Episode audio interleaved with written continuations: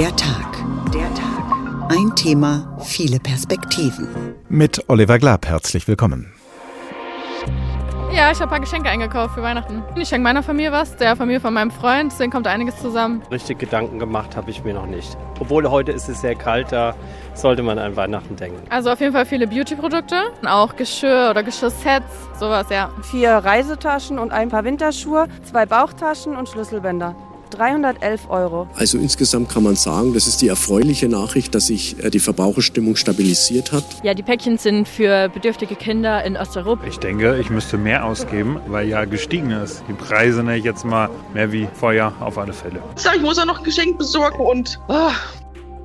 Kaufen macht glücklich, sagen viele von uns, weil es schön ist, schöne Dinge zu besitzen, weil man für sein Geld auch Komfort und Abwechslung bekommt, weil man sich belohnen und seinen sozialen Status aufwerten kann.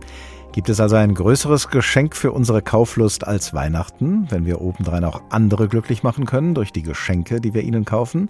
O du fröhliche Shoppingzeit, süßer die Kassen nie klingeln, so jubeln im Chor die Wirtschaft und ihre Kundschaft. Aber immer mehr Menschen entziehen sich ganz bewusst dieser Hochkonsumphase, um ihre Nerven, ihren Geldbeutel und das Klima zu schonen. Oder weil sie die wahren Werte nicht im Wert einer Ware suchen. Konsumverzicht macht glücklich, sagen manche Studien.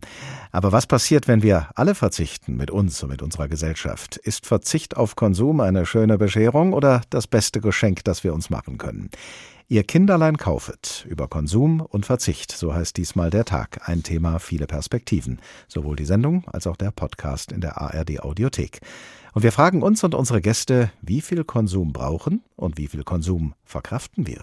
Es ist für uns eine Zeit angekommen, sie bringt uns eine große Freude.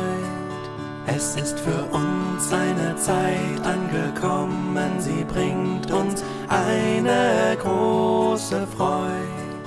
Ja, zweimal reicht. Äh, dieses Lied kennen Sie, oder? Aber eines sollten Sie auch wissen, das war mit Sicherheit nicht mein Kollege Stefan Bücheler, der da gesungen hat. Denn für ihn ist in den letzten Wochen erst schleichend, aber dann unaufhaltsam eine Zeit angekommen, die ihm, sagen wir, keine reine Freude bringt. Ende August, als die ersten Lebkuchenpackungen in den Supermärkten auftauchten, da habe ich das ja noch locker wegignorieren können. Aber jetzt kommt eine Frage langsam wieder auf. Hast du schon alle Weihnachtsgeschenke? Nein, natürlich nicht. Ich bewundere diese Menschen, die das ganze Jahr schon sorgsam Ideen und Wünsche gesammelt haben und jetzt so ganz locker sagen können, na ja, so ein oder zwei Sachen brauche ich noch, aber sonst? Wie geht das? Und besonders fies in diesem Jahr, wir haben noch nicht mal den ersten Advent und es sind trotzdem nur noch gut drei Wochen bis Weihnachten. Was soll denn das? Hast du schon alle Weihnachtsgeschenke? Nein, ich hab noch nix. Nix für Verwandte, nix für die Freundin, nix für die Nachbarn und nix für die Katze. Und ich hab noch nicht mal eine Idee. Den Black Friday, den habe ich natürlich ignoriert. Pah, ich lass mich doch nicht als Konsumopfer an der Nase herumführen. Ja gut, okay, wenn ich da mal geguckt hätte, dann hätte ich vielleicht auch schon ein oder zwei Geschenke, aber muss man sich denn überhaupt was schenken? Ist es nicht viel wichtiger, dass wir uns alle sehen, Zeit miteinander haben, sprechen, zuhören und vielleicht was Gutes zusammen essen? So ein bisschen besinnlich. Ja, besinnlich ist auch so ein Wort, das nur vor Weihnachten kommt, danach will das keiner mehr hören. Aber gut, besinnlich ein bisschen Vorweihnachtsruhe statt Shoppingstress. Das wäre doch auch schön.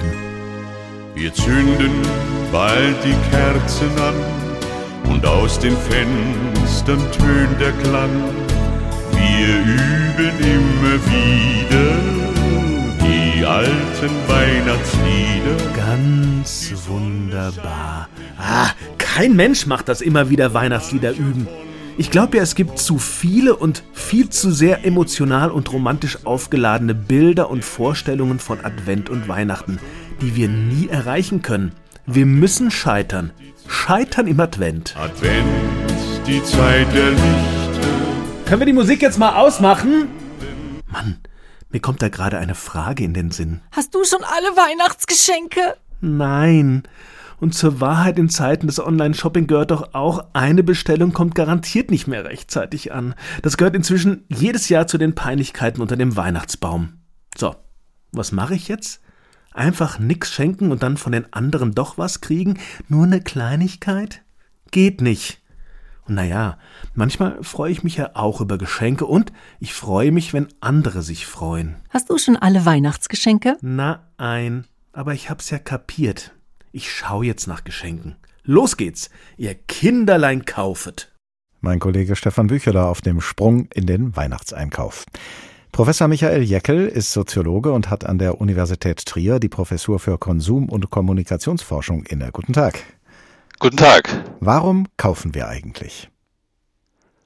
Naja, äh, zunächst einmal brauchen wir ja, wenn wir abends nach Hause kommen, immer etwas äh, für den täglichen Bedarf und die Zeit, wo wir auch die Zeit aufbringen konnten, uns äh, weitgehend selbst zu versorgen, die liegt ja lange hinter uns. Es gibt zwar immer wieder Versuche, das zu reaktivieren, aber im Großen und Ganzen sind wir ja auf diese Point of Sales angewiesen und äh, glaube auch, dass wir im Großen und Ganzen dafür dankbar sind, dass wir solche Versorgungsstrukturen in unterschiedlichen Bereichen unserer Gesellschaft haben.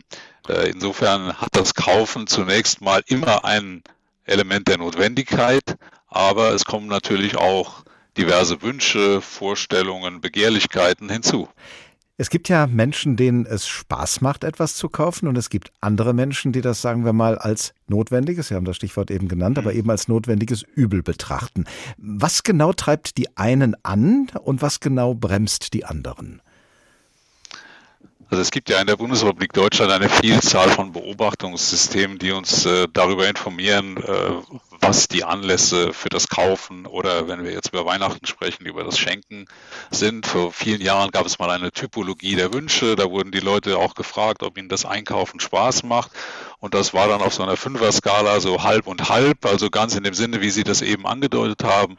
Es gibt welche, die machen es einfach, weil es erforderlich ist und andere verbinden damit weitergehende Ziele. Sie haben also auch beim Einkaufen Spaß und nicht nur mit dem Ergebnis des Einkaufens. Das, was man kaufen kann, lässt sich ja ganz grob in zwei Kategorien einteilen. Entweder man kauft etwas, das man verbraucht, also etwas zum Essen oder zum Trinken oder einen Kinobesuch, oder man kauft Gegenstände, die man dann längere Zeit zur Verfügung hat, also Möbel oder Autos zum Beispiel. Sind ja. Menschen, die eine Vorliebe für die eine oder die andere Kategorie haben, auch unterschiedliche Kauftypen? Also es gibt so viele Kauftypologien, die könnte man jetzt auch aufmachen, wie Sie die gerade beschrieben haben.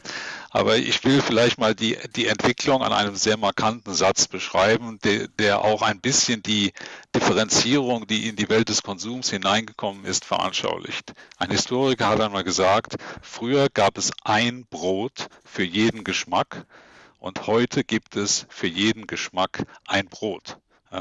Also alleine diese zwar etwas zugespitzt formulierte Veränderung zeigt uns ja, dass wir in der Welt des Konsums auf ganz, ganz unterschiedlichen Spielwiesen in Anführungszeichen unterwegs sind und dass sich im Laufe der Jahrzehnte gerade das Übermaß des Konsums zu bestimmten Zeitpunkten, Weihnachten ist einer davon, Black Friday ist eben auch äh, erwähnt worden, aber wir haben mittlerweile in einem konsumistischen Jahreskalender ja sehr viele Ereignisse, die über das Marketing auch ganz gezielt als ein solches Ereignis beschrieben werden.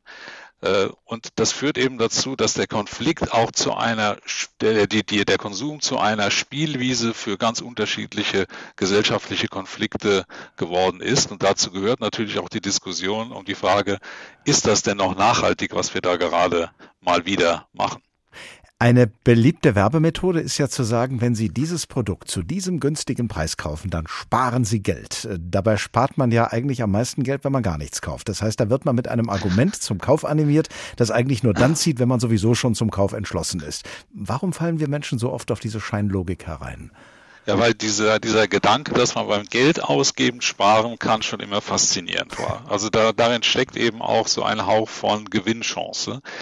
Und äh, gerade im, im Vorfeld dieser größeren Ereignisse, jetzt bei Black Friday und Cyber Monday, wir sprechen ja jetzt schon von Black Week, also das Ganze dehnt sich ja seit seiner Einführung in Deutschland äh, mehr und mehr aus äh, muss man ja fast schon sagen, die Leute werden dazu animiert, ein detektivisches Verhalten an den Tag zu legen und äh, dann diese Rabatte auch zu vergleichen. Und äh, mittlerweile gibt es Preisvergleichsportale, die sie unterstützen, eigene Dienstleistungssysteme, die sich um dieses Phänomen herum ranken.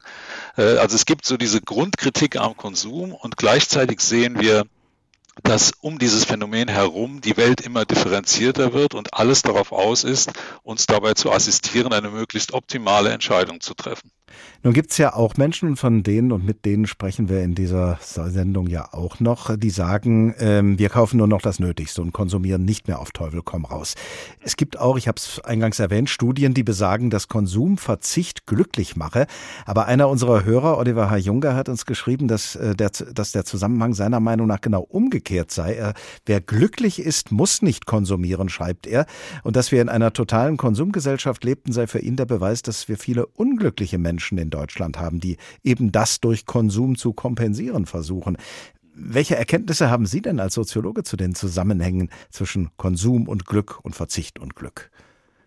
Also zunächst äh, ist das, was Ihr Hörer berichtet hat, ein, ein Thema, das man seit über Jahrzehnte in der Konsumforschung beobachten kann. Im 19. Jahrhundert hat ein amerikanischer Schriftsteller mal schön geschrieben, der Mensch ist reich in Proportion zu den Dingen, die sein zu lassen er sich leisten kann. Das war noch zu einer Zeit, als wir kaum Kaufhäuser hatten, die Welt noch von Knappheit dominiert war, es kaum Möglichkeiten äh, gab, in seinem eigenen Umfeld aus einer großen Auswahl verschiedener Produkte etwas auswählen zu können. Aber aus dieser Zeit ist quasi diese Ambivalenz des Konsums in die Gegenwart übertragen worden. Und dazu gehört, dass der Verzicht immer wieder gepredigt wird, gerade von Menschen, die, denen es gut geht und die nun plötzlich das Gefühl haben, das einfache Leben bewundern zu wollen. Es gibt aber auch, und das wird vielleicht der Hörer auch bestätigen, wenige Fälle, wo dieser Verzicht wirklich auf Dauer gestellt wird. Deshalb würde ich eher sagen, das sind Formen von Teilzeitaskese, so wie wir sie um die Fastenzeit herum erleben, oder auch nach Phasen, in denen man sich äh, sehr, sehr umfänglich äh, dem Konsum hingegeben hat.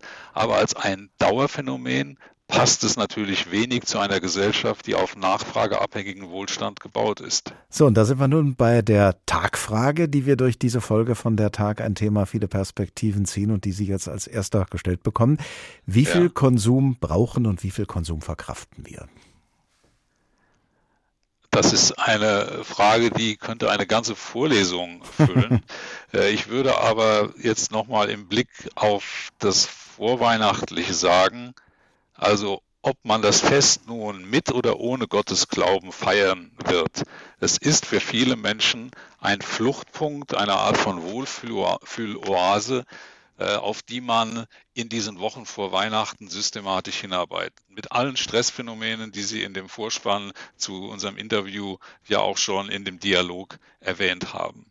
Äh, die Frage, die wir jetzt äh, diskutieren oder die ich zu verantworten besuche, wird Jahr aus, Jahr eingestellt. Sie wird mittlerweile sogar an Ostern schon gestellt, weil man mhm. Ostern als ein kleines Weihnachten definieren möchte. Also es ist ein ständiger Streit darüber, man könnte auch sagen Kampf darüber, wie dominant wir diese, diese diese Lesart des Konsums akzeptieren wollen. Das Marketing wurde ja mal von einem Konsumkritiker als der Gottesdienst am Kunden bezeichnet. Man muss aufpassen, dass Konsum nicht zu einer neuen Religion wird, auch wenn es um die Religion äh, insgesamt ja nicht gut bestellt ist, gemessen an den äh, Personen, die sich noch einer Religionsgemeinschaft angehörig fühlen.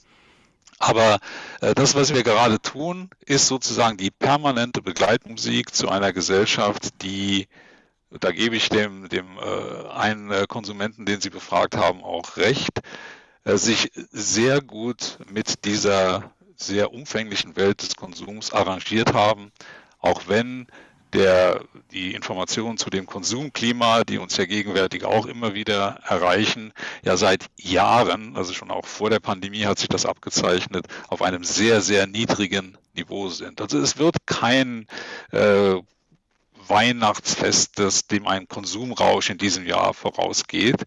Aber die Grundphänomene, ich brauche da noch was, ich möchte jemand beschenken, es soll eine angenehme Atmosphäre sein, man will für wenige äh, Tage mal äh, auf der Suche, nicht nur auf der Suche nach Weihnachten bleiben, sondern es auch finden. Das sind eigentlich immer wiederkehrende Phänomene, die mal glücklich, auch mal weniger glücklich ausgehen. Und diese Diskussion als permanente Begleitmusik, wie Sie es äh, formuliert haben, die zeichnet sich eben dadurch aus, dass sie niemals an den Schlussakkord kommt.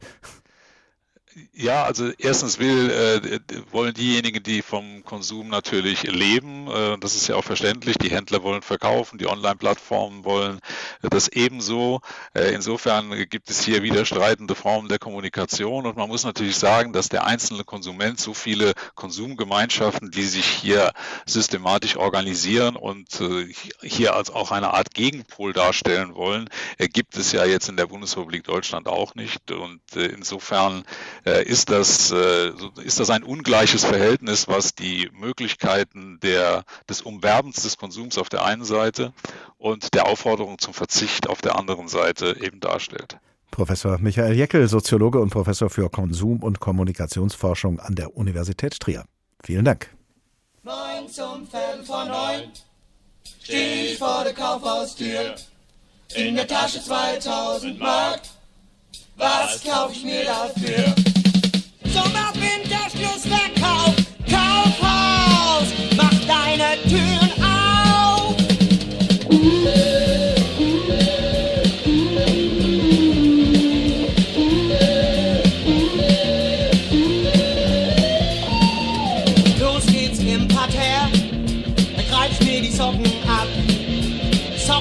Immer knapp, da nehme ich gleich ein 100er Pack.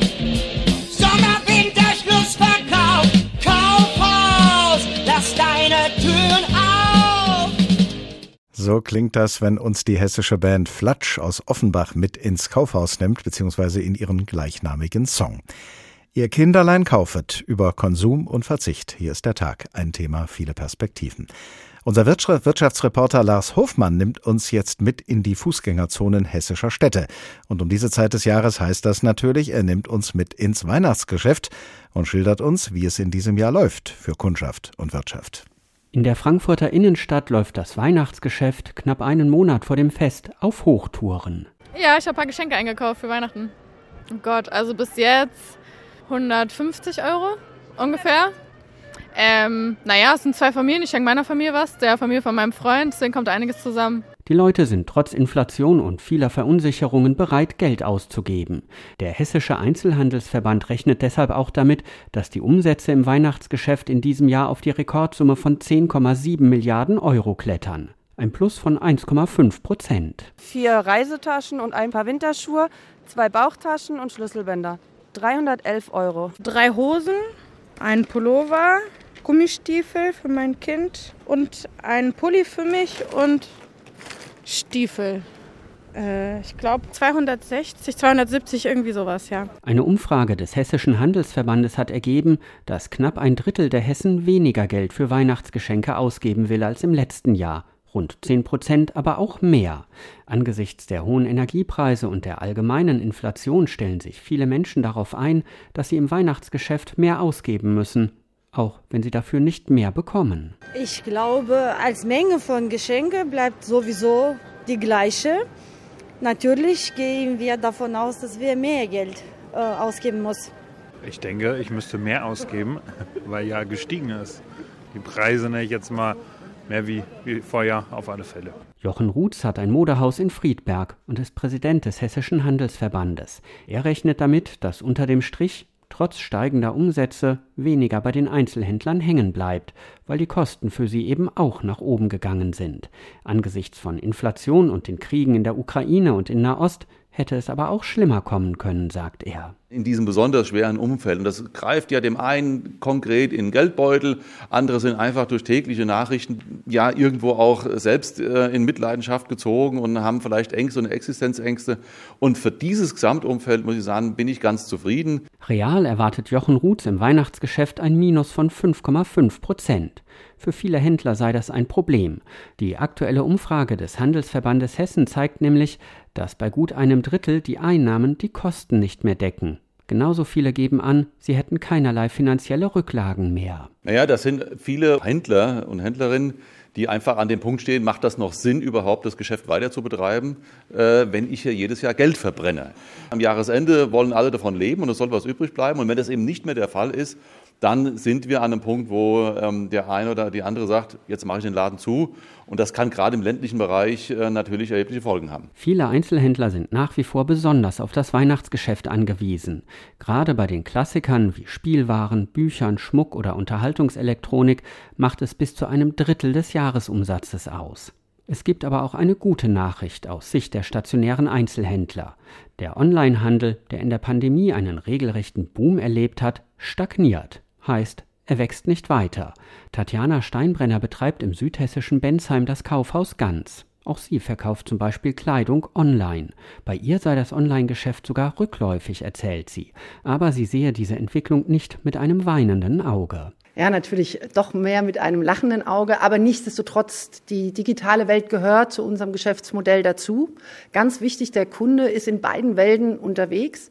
Aber ähm, die Onliner haben halt auch gemerkt, irgendwie muss dann zum Schluss doch was Schwarzes rauskommen. Und insofern haben wir gesehen in diesem Jahr, dass auch viele große Onliner Probleme hatten. Und ähm, so ganz traurig bin ich nicht. Auch weil sich mit Online-Bestellungen kaum Geld verdienen ließe. 60 Prozent der bestellten Kleidung werde wieder zurückgeschickt, erzählt Tatjana Steinbrenner. Sie und andere Händler setzen deshalb auf Beratung, auf spezielle Angebote im Laden.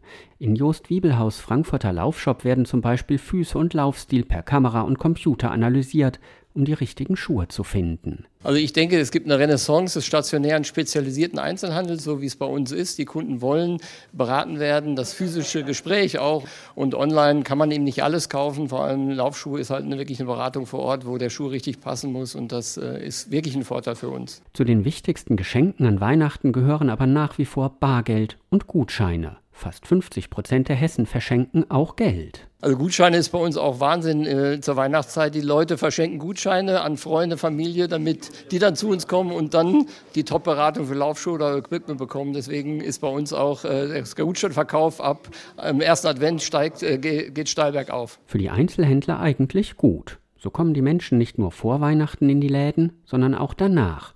Dann werden die Geschenke umgetauscht, die nicht gefallen, die Gutscheine werden eingelöst oder das geschenkte Geld wird ausgegeben.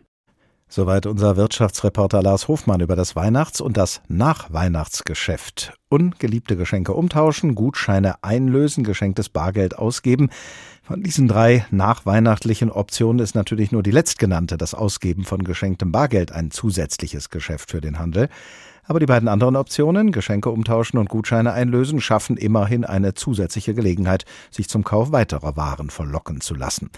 Also wir haben gehört, viele Menschen sind trotz Inflation und Unsicherheiten bereit, viel Geld auszugeben, wenn auch weniger als im Vorjahr. Für das, was sie ausgeben, bekommen sie aber weniger als noch vor einem Jahr. Kai Hudetz ist stellvertretender Geschäftsführer des Instituts für Handelsforschung in Köln. Das ist ein Marktforschungs- und Beratungsunternehmen, das Markttrends, Kundenverhalten und Wettbewerbsentwicklung analysiert. Guten Tag, Herr Hudetz. Ja, schönen guten Abend, Herr Klapp. Wie sehen denn Ihre Erkenntnisse aus, wenn Sie auf das laufende Weihnachtsgeschäft schauen? Was finden Sie in diesem Jahr besonders bemerkenswert? Ja, in der Tat äh, ist das äh, bemerkenswert, das kam auch schön im Einspieler heraus, dass wir trotz der Polykrisen, die wir ja haben, also wirklich dieser enormen Verunsicherung äh, der Konsumenten durch die, durch die vielen äh, Krisen, die wir in den letzten Jahren, Monaten und auch Wochen erlebt haben, doch noch ein, ein ganz äh, vernünftiges Weihnachtsgeschäft hier haben. Es ist ja schon angelaufen. Wir müssen ja sehen, eine Entwicklung, die wir schon in den letzten Jahren äh, beobachtet äh, haben, hat sich auch in diesem Jahr äh, fortgesetzt. Das Weihnachtsgeschäft beginnt ja immer früher. wir sind inzwischen äh, spätestens mit dem, mit dem Singles Day ähm, als zusätzlichen Aktionstag jetzt am 11.11. .11. mitten im Weihnachtsgeschäft dann auch drin. Und wir hatten ja vorgestern äh, den äh, Cyber Monday, dann eben den Black Friday die Woche äh, davor. Das ist ja schon Hochsaison, das ist ja schon Weihnachtsgeschäft. Und so schlimm, wie man befürchten musste, ist es dann doch äh, für viele äh, nicht, äh, nicht geworden, obwohl die Herausforderungen, auch das kam im Einspieler ja auch klar raus, äh, wirklich groß sind. Schon voriges Jahr war ja das Weihnachtsgeschäft besser, als viele erwartet oder auch befürchtet hatten, je nach Perspektive. Heißt das, egal wie die wirtschaftliche Lage ist, zu bestimmten Anlässen wird nun mal gekauft? Ja, das ist zumindestens äh, der, der, der Optimismus, den man an der Seitenlinie haben kann und äh, der äh, eben auch dann nicht ganz unbegründet sind. Das ist ja ein bisschen auch ähm, dieser, dieser Belohnungseffekt. Wir erleben auch als Konsumentinnen und Konsumenten ja die, die aktuellen Zeiten doch als sehr, sehr herausfordernd. Ähm, denken wir zurück an, äh, an die Corona-Einschränkungen, Homeschooling, Homeoffice. Ähm, das war auch für viele herausfordernd. Was passiert ist, äh, waren eben so klassische Belohnungskäufe. Äh, wenn man schon den ganzen Tag äh, zu Hause ist, dann äh, wenigstens dann abends mit einer guten Flasche Wein, schöne Packung Pralinen oder dann auf einen besonders schönen Hometrainer. Und ähm, das ist eben auch die Hoffnung, dass die Menschen zuletzt dann auch an dem sparen, äh, was ihnen besonders am Herzen liegt, nämlich ein Fest mit ihren, mit ihren Lieben. Und dass man da eben nicht diesen Trend sieht, wie man ja generell im Einzelhandel in diesem Jahr leider erkennen muss, nämlich ganz stark äh, hin in die Preiseinstiegssegmente und ganz stark hin zu verschieben. Also Käufe dann nicht zu tätigen, Geschenke nicht zu schenken, ist ähm, erfreulicherweise für, für viele Konsumenten dann eben nicht die, die Option. Vielleicht, man versucht natürlich im Moment das Optimum aus dem, aus dem äh, Portemonnaie dann auch rauszuholen, aus dem Budget dann auch äh, rauszuholen, aber eben nicht dieser, dieser, dieser äh, bis hin zum Konsumverzicht, was wir ja ähm, das ganze Jahr über jetzt auch im Einzelhandel als, als Problem gesehen haben. Auf der anderen Seite ist der Handel, darauf hat der Soziologe Michael Jeckel eben, ja eben auch hingewiesen, auch immer bemüht, Gelegenheiten nicht nur zu nutzen, sondern auch zu schaffen, nach dem Motto nicht nur die Feste feiern, wie sie fallen, sondern möglichst jeden Feiertag im Kalender zu einem Fest für den Handel zu machen. Ich sage nur Geschenke zum Muttertag, zum Valentinstag, mittlerweile auch schon zu Ostern und früher oder später sicher auch zu Pfingsten. Wie unbegrenzt lässt sich denn diese Kuh melken? Ja, Sie haben ja Halloween noch vergessen Stimmt. und wie gesagt, wir haben jetzt auch noch den, den, äh, den Singles Day ähm, als, als vielleicht neuesten Aktionstag, der durchaus für einige Händler schon, äh, schon ganz interessant ist. Ja, das ist, ähm, wir reden ja im Wesentlichen hier dann auch über Verschiebungen. Also das ist, das, äh, das Portemonnaie ist zum einen äh, begrenzt, in diesem Jahr besonders. Wir, wir sehen in unseren Studien ähm, sehr konstant, mehr als die Hälfte der Konsumentinnen und Konsumenten hat immer noch Angst um ihren Lebensstandard. Das ist natürlich eine, eine schlechte Voraussetzung jetzt für äh, besinnungslosen äh, Konsum. Äh, und ähm, wir sehen natürlich auf der anderen Seite auch, wir, wir haben gesättigte Märkte. Das ist ja in Deutschland schon seit, seit vielen Jahren.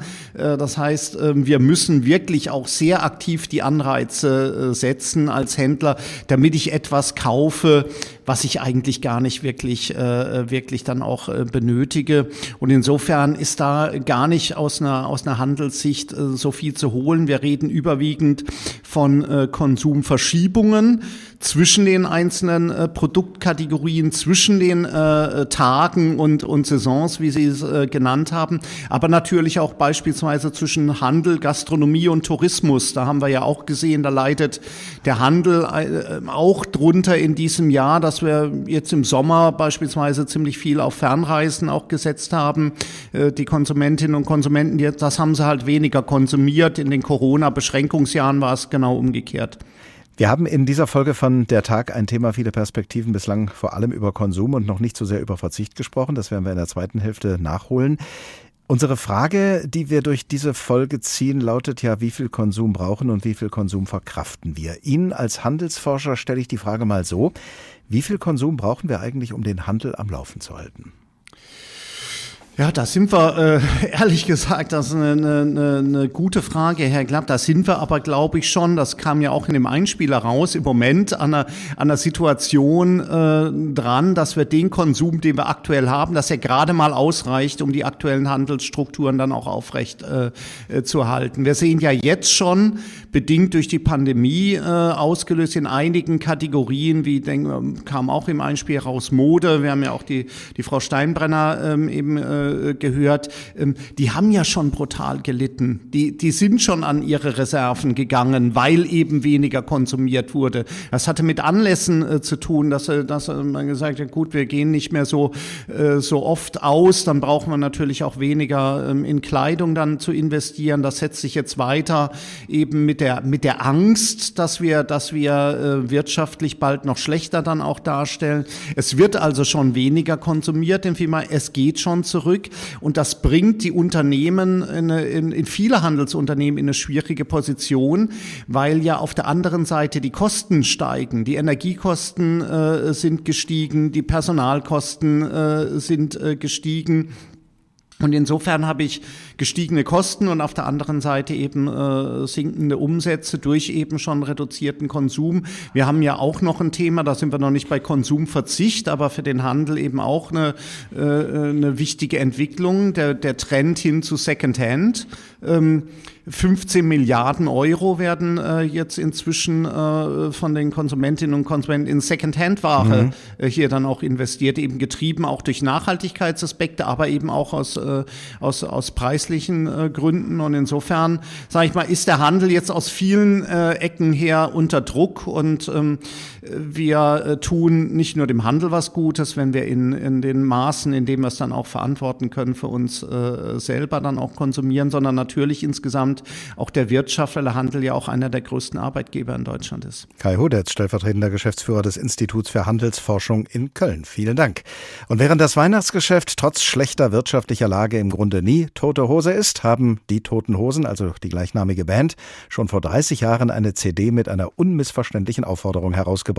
Auf dem Cover standen nämlich die Worte Kauf mich. Und so heißt auch dieser Song.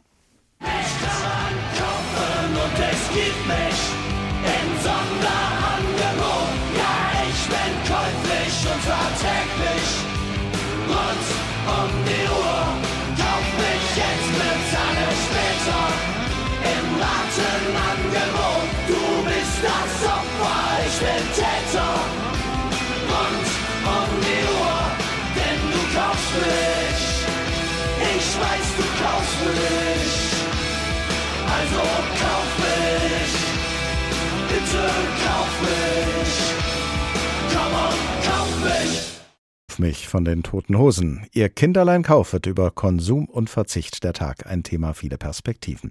In unserem Newsletter für diese Woche haben wir alle, die unsere Newsletter abonniert haben, gefragt, wie halten Sie es mit Geschenken, mit Weihnachtseinkäufen, mit Konsum und Verzicht? Und jetzt zitieren wir mal aus den Antworten, die wir bekommen haben, und zwar in der Reihenfolge ihres Auftretens von Maria Stein, Rolf Lüß, Lilly und Klaus-Philipp Mertens. Mich befremdet dieses ganze Black Friday, Month oder Cyber irgendwas Theater schlimmer als jeder Schlussverkauf der vergangenen Jahrzehnte. Ich fand und finde auch keinen Gefallen daran, shoppen zu gehen. Wenn ich einkaufe, weiß ich, was ich will, und wenn ich das nicht finde, bin ich ganz schnell wieder aus dem Laden heraus. Früher machte es mir immerhin Freude, seltene und schöne Weihnachtsdeko zu kaufen, vieles zum Verschenken, aber das begrenzte Monatseinkommen ließ das nie ausufern, auch nicht zu Ostern, und mit der Zeit hat man einen Fundus und dann ist es genug. Mein Mann und ich haben uns nie bewusst eingeschränkt, aber da auch er aus einem Arbeiterhaushalt kam, waren wir uns immer einig, dass Geschenke sich in einem vernünftigen Rahmen bewegen sollten. Ja, es wird bei uns zu Weihnachten Geschenke geben, an materiellen allerdings nur sehr wenige und magere, die als Gesten oder als Geschenkersatz zu verstehen sind. Wir wünschen und schenken uns Zeit, Verabredungen, Treffen, Hilfen und ähnliches mit vorgegebenen oder gewünschten Inhalten. Glück durch Konsum, das funktioniert doch schon lange nicht mehr, wenn es überhaupt jemals funktioniert hat. Die Kinder sind voll auf der Verzichtschiene, quasi im Unterbietungswettbewerb und ihre Eltern sind es müde und leid, dem sinnentleerten Getrommel und Gepfeife hinterherzulaufen. Ja, es gibt bei uns Geschenke zu Weihnachten. Einmal vor vielen Jahren haben wir uns gegenseitig nur Gutscheine geschenkt und das war etwas ernüchternd, weil niemand von uns ein echtes Geschenk in den Händen hielt. Seitdem versuchen wir einander etwas Greifbares zu schenken. Wie halte ich es generell mit dem Konsum? Ich versuche mich einzuschränken, hauptsächlich aus Gründen der Nachhaltigkeit und zwar im Bereich Mode und bei allem Schnickschnack, den man nicht unbedingt braucht. Hin und wieder gönne ich mir jedoch etwas Kleines und Günstiges im zweistelligen Bereich, zum Beispiel Ohrringe, aber das passiert eher selten. Wir wollten uns nicht mehr an einem Konsumrausch beteiligen, der vor allem von Beliebigkeit, aber nicht von objektiven Bedürfnissen geprägt war und es nach wie vor nicht ist. Folglich beschenken wir uns in der Advents- und Weihnachtszeit nicht. Freunde und Verwandte, die ebenfalls leer ausgehen, baten wir, unsere Haltung zu akzeptieren. Wir wissen, dass sie uns für Spinner halten. Antworten unserer Hörerinnen Maria Stein und Lilly und unserer Hörer Rolf Lüß und Klaus-Philipp Mertens auf die Frage, wie sie es mit Geschenken, mit Weihnachtseinkäufen, mit Konsum und Verzicht halten. Sie haben gemerkt, diejenigen, die sich da geäußert haben, sehen unsere Konsumgesellschaft alle kritisch und die Zuschriften, die wir bekommen haben, gingen tatsächlich alle in diese Richtung. Und das heißt, einiges von dem, was wir da gerade gehört haben, wird vermutlich auch Tobi Rosbock unterschreiben. Er hat vor zehn Jahren sein Studium abgebrochen, hat beschlossen, mitten in einer Konsumgesellschaft geldfreier zu leben und ist inzwischen Aktivist, Autor, freier Dozent und Mitinitiator einer Initiative mit dem Namen Geldfreier Leben. Zurzeit ist er auf Vortragsreise und dementsprechend unterwegs. Guten Tag, Herr Rosbock. Einen wunderschönen guten Tag. Was konsumieren Sie noch und an welchen Punkten sagen Sie, danke, ich verzichte? Glücklicherweise kaum noch was. Denn die Frage, was brauche ich eigentlich wirklich, ist da im Zentrum. Natürlich habe ich irgendwie einen Krankenversicherungsbeitrag, der jeden Monat 217 Euro oder so etwas abhebt. Und dann sicherlich noch eben den Handyvertrag, 10 Euro im Monat geht da auch weg. Aber jetzt so dieses alltägliche Winter-Weihnachtsgeschäft beispielsweise oder jetzt letztens ja die Black Week oder Black Days oder wie auch immer das alles heißt, ging glücklicherweise an mir vorbei, so nach dem Motto, wie Sokrates es damals sagte, wie zahlreich sind doch die Dinge derer, der ich nicht bedarf.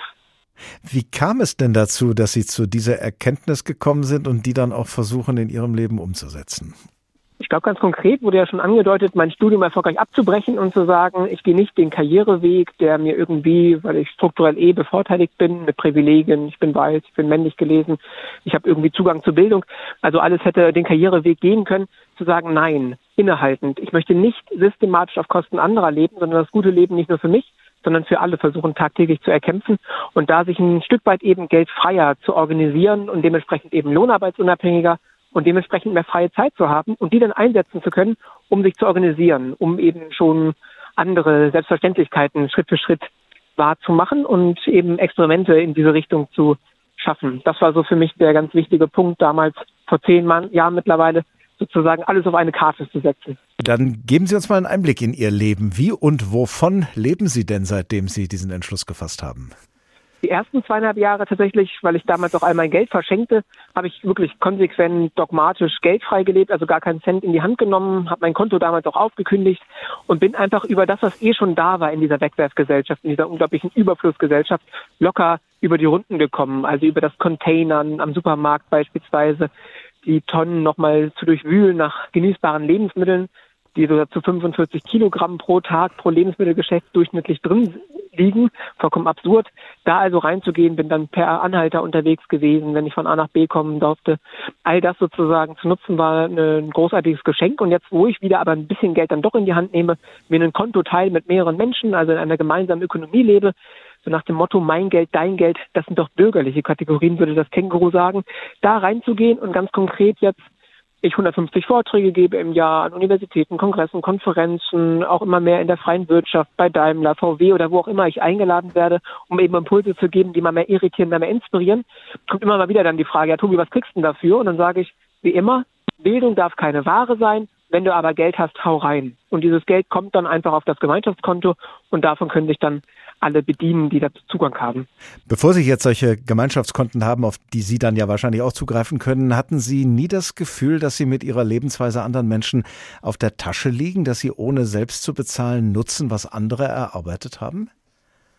Tatsächlich nicht, auch wenn das erstmal vielleicht naheliegend ist, lässt sich relativ einfach aber deutlich machen, ich habe mich ja bedient dessen sozusagen, was der Wohlstandsballast so übrig hatte. Also gar nicht gesagt, ah, bitte kauf mir doch jetzt dieses oder jenes, sondern dessen, was sozusagen wirklich über war. Das war mir ganz entscheidend auch, dass ich da auch nicht in so einen Tausch gegangen bin oder so etwas. Und ähm, deswegen tatsächlich da jetzt kein großer Widerspruch war, wenngleich, und das war mir schon immer deutlich und bewusst, deswegen ging es mir auch nie darum, dass von heute auf morgen alle geldfrei werden, dieser geldfreier Prozess viel sinnvoller ist, weil natürlich eine Gesellschaft das ist mir natürlich klar, ich mich gerade systemimmanenten Nischen benutze und bediene und das natürlich nicht verallgemeinbar ist. Da also natürlich eher zu sagen, das ist ein Transformationsschritt, zu sagen, ich befreie mich da ein bisschen eben von der äh, Lohnarbeit und kann dann eben reingehen, aber um andere utopietaugliche Alternativen aufzubauen, die am Ende jenseits dieser Verwertungslogik funktionieren. Das heißt, Sie wünschen sich persönlich gar nicht, dass alle so lebten wie Sie? Geldfreier würde ich schon empfehlen, um mhm. zu gucken, genau, was brauche ich eigentlich wirklich, was brauchen wir als Gesellschaft eigentlich wirklich. Auch zu gucken, dass eben Geld nicht ganz so im Mittelpunkt steht, sondern die soziale Interaktion, die Klarheit, wir sind eh als Menschen soziale Wesen, die nur in Abhängigkeit voneinander können und Geld da eine bisschen Scheinsicherheit suggeriert, da eben reinzugehen und zu sagen, ich möchte eine Welt in Kooperation anstatt in Konkurrenz. Das unbedingt. Dass das jetzt geldfreier ist, äh, ist mir dabei fast egal an der Stelle zu gucken aber, wie können wir anders uns organisieren, jenseits dieser allgemeinen Logiken von Eigentum, Lohnarbeit, Geld, äh, Wachstum und so weiter und so fort. Was meinen Sie, was würde denn passieren, wenn tatsächlich alle so lebten wie Sie, wenn alle den Anspruch hätten, so geldfrei wie möglich, sag ich mal, zu leben? Was würde dann mit unserer Gesellschaft passieren? Haben Sie eine Vorstellung davon? Unbedingt. Und tatsächlich ist das schon auch eine Utopie, definitiv, die Schritt für Schritt, aber im Prozess natürlich nicht von heute auf morgen zu machen ist. Das ist ganz einfach eine Gesellschaft nach Bedürfnissen und Fähigkeiten. Ich gebe rein, was ich reingeben kann und nehme raus, was ich brauche. Konkret aber nicht eine, die heißt, ich gucke morgens, wonach ist mir, wonach küsst mich die Muße, wo ist meine intrinsische Motivation, sondern eine Gesellschaft, freie Menschen in freien Vereinbarungen, die sich natürlich organisiert. Und hier bin ich gerade in Österreich, in Graz, habe gestern die Brigitte Kratzwald getroffen, eine Commons-Forscherin hier vor Ort, die immer das spannend sagt, es geht um Tätigsein zwischen Lust und Notwendigkeit. Es gibt natürlich einiges zu tun, logischerweise. Einiges ist notwendig, einiges mache ich vielleicht auch ganz gerne. Dazwischen immer mal wieder sozusagen abzuschätzen und zu gucken, je mehr es an einem konkreten Bedürfnis ist und je weniger für einen anonymen Markt ich Produkte oder Dienstleistungen im Konkurrenzkampf gegen andere durchsetze und damit versuche irgendwie zu überleben, desto mehr passiert tatsächlich auch, dass die Lust kommt und nicht nur die Notwendigkeit gesehen wird. Auch Ihnen stelle ich natürlich die Frage, die wir durch diese ganze Folge von der Tag ein Thema viele Perspektiven ziehen. Wie viel Konsum brauchen und wie viel Konsum verkraften wir? Ökologisch ist das, was wir aktuell darbieten, natürlich vollkommen absurd. Also konkret, wenn wir uns angucken, alleine der Welterschöpfungstag, der dieses Jahr am 2. August war, wo alle bereits nachhaltig zur Verfügung stehenden Ressourcen bereits aufgebraucht wurden. Natürlich mit einer Konsumweise, wie wir sie heute haben. Aber wichtig ist mir, vor dem Konsum kommt ja die Produktionsweise und die eben in Frage zu stellen, warum wir immer dieses weiter, schneller, höher und angeblich besser machen. Seit 1972 wissen wir mit den Grenzen des Wachstums des Club of Rome ganz einfache physikalische Erkenntnis, auf einem begrenzten Planeten kann es kein unendliches Wachstum geben. Alleine da sehen wir schon ökologische Grenzen, die erreicht sind, aber auch soziale Verwerfungen, die damit einhergehen und dann natürlich auch für uns selber vollkommene Überforderung. Dieses ganze Haben oder Sein, fragte damals 1976 Erich Fromm. Also von daher ja, wir können sicherlich ganz vernünftig und wunderbar leben insgesamt. Es ist genug für alle da. Es ist nur die Frage, wie wir es verteilen und eben nicht sagen, für wenige ganz viel und für alle das auf Kosten sozusagen. Tobi Rosbock und sein Plädoyer für ein geldfreieres Leben. Vielen Dank. Hier ist der Tag, ein Thema, viele Perspektiven, diesmal wenige Wochen vor Weihnachten unter der Schlagzeile Ihr Kinderlein kaufet über Konsum und Verzicht. Und Herbert Grönemeyer braucht den Ruf Ihr Kinderlein kaufet gar nicht erst zu hören. Er ruft schon von sich aus, oh, ich kauf mir was. Ich hab schon alles, ich will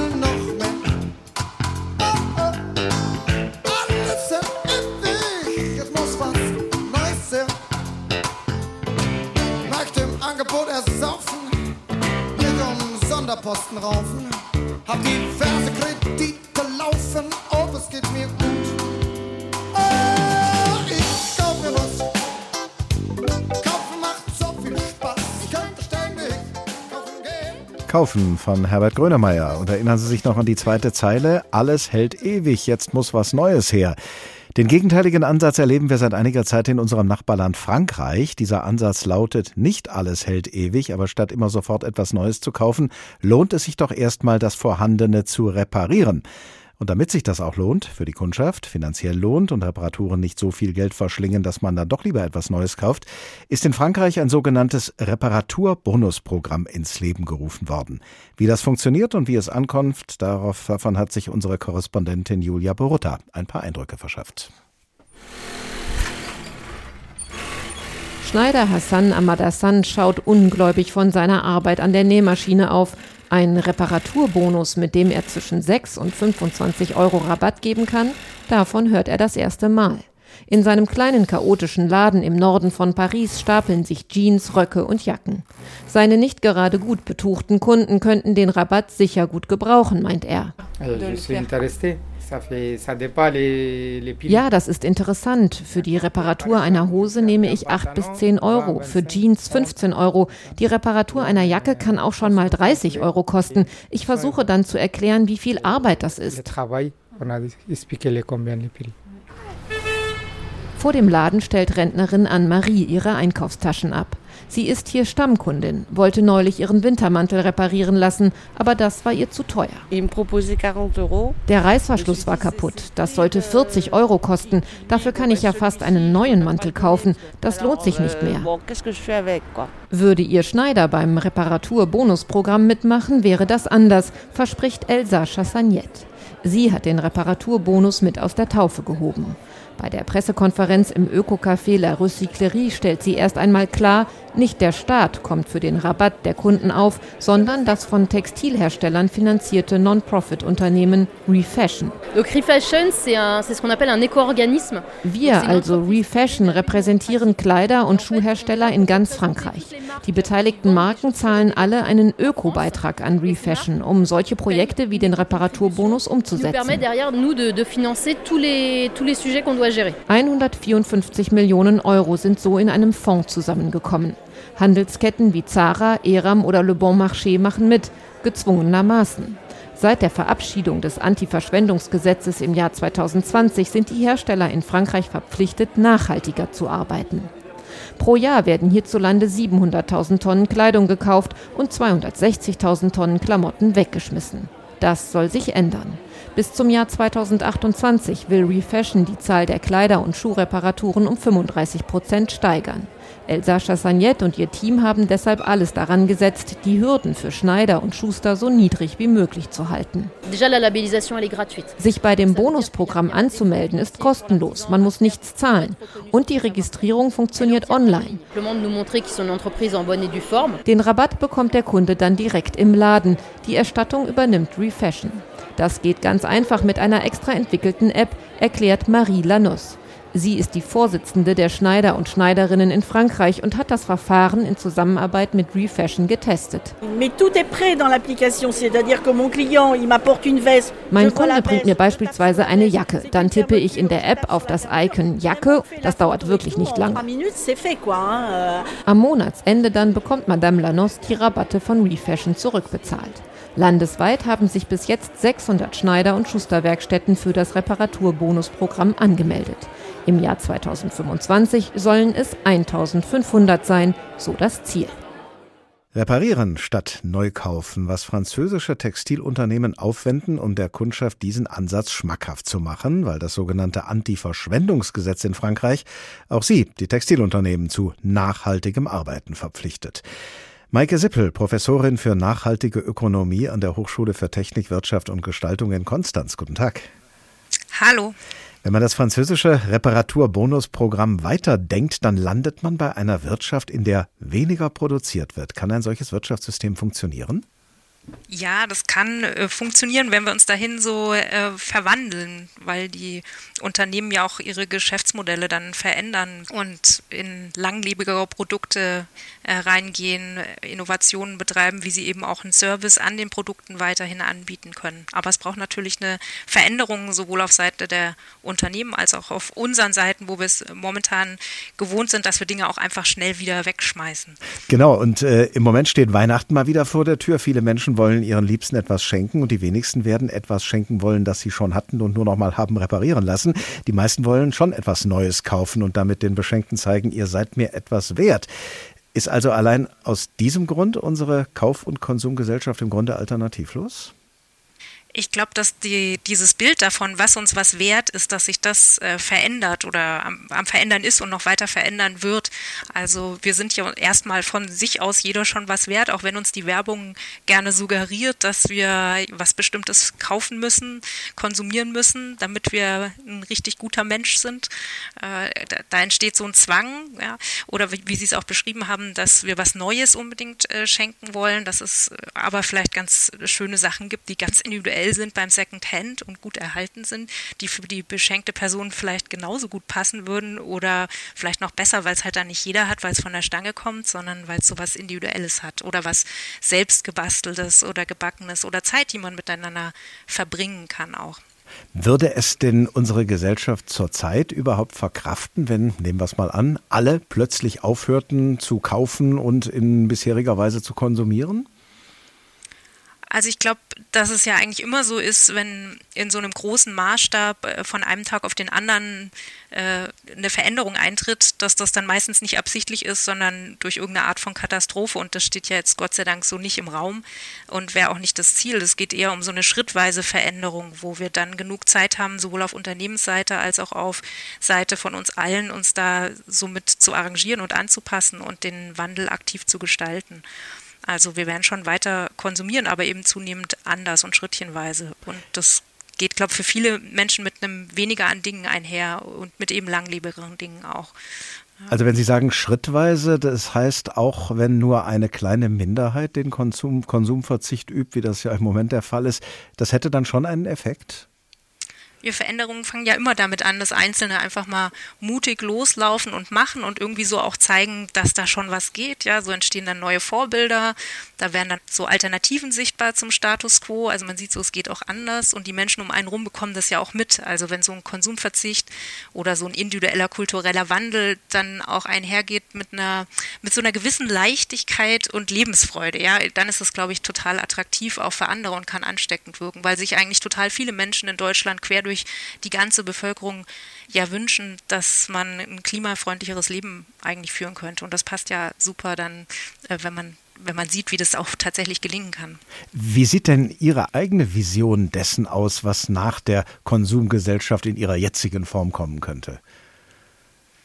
Oh, das ist jetzt aber eine große Frage. Also ich glaube, dass wir, äh, dass wir mehr Zeit haben werden für Dinge, die vielleicht noch viel wichtiger sind, als mit den neuesten Dingen, die wir so erworben haben, uns äh, abzugeben, sondern eher mit anderen Menschen, dass wir die Dinge, die wir haben, auch lieber haben oder also dass wir so ein äh, dadurch, dass wir die länger haben und vielleicht auch mal reparieren, kriegt man eine ganz andere Beziehung zu den Dingen, ja, verbringt auch mehr Zeit sozusagen mit denen. Also es lädt sich viel mehr auf. Jeder, der schon mal einen Pullover oder eine Hose geflickt hat, äh, hat hinterher einfach ein ganz anderes Wertigkeitsgefühl davon. Das ist irgendwie auch was total Schönes.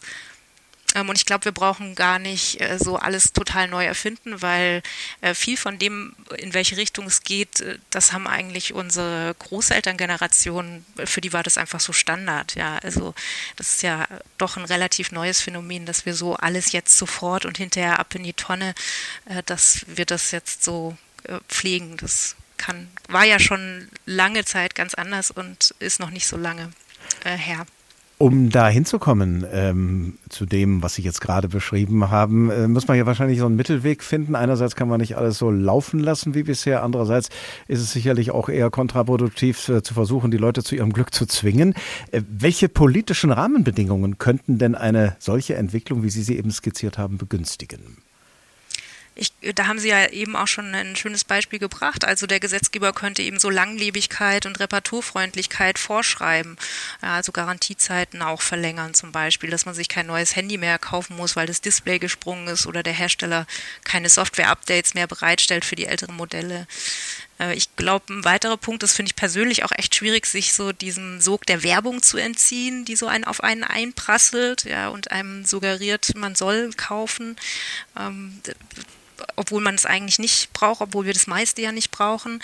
Ähm, da frage ich mich, was könnte da die Politik vielleicht tun, um das zu vermindern?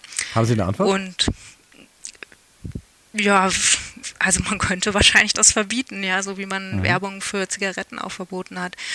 Und als Ökonomin bin ich dann natürlich auch bei den Preisen. Also wir brauchen einfach auch Preise, die die Wahrheit sagen, weil aktuell ist es so, dass die Preise von den ganzen Konsumgütern gar nicht beinhalten, dass diese Produkte eben die Luft verpesten oder Abfall zurücklassen.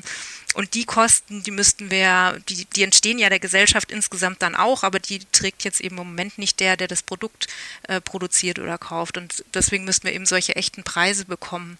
Also die Politik müsste das einführen. Das wäre dann so eine deutlich höhere CO2-Steuer und wichtig dann zusammen mit einer Pro-Kopf-Rückerstattung. Also das heißt, die Einnahmen, die dann entstehen, müssen in Form von einem Klimageld wieder äh, pro Kopf zurückerstattet werden. Und das ist so wichtig, damit diese Wahrheitsfindung, sage ich jetzt mal, bei den Preisen nachher nicht die einkommensschwachen Haushalte abhängt. Und das Coole ist, dass mit so einer CO2-Steuer, mit so einer Rückerstattung ähm, durch das Klimageld dann soziale Schieflage in Deutschland sogar verringert werden kann. Also dass einkommensschwächere Menschen von sowas sogar profitieren würden.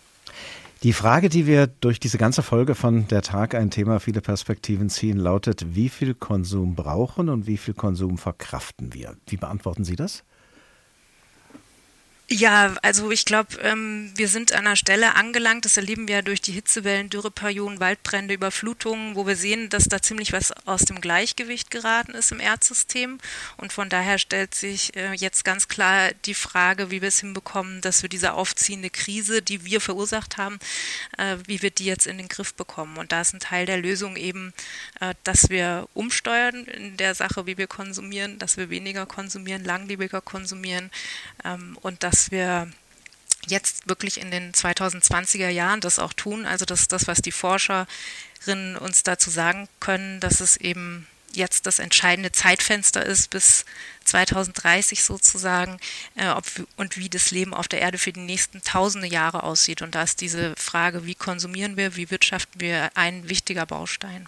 Maike Sippel, Professorin für nachhaltige Ökonomie an der Hochschule für Technik, Wirtschaft und Gestaltung in Konstanz. Vielen Dank. Dankeschön.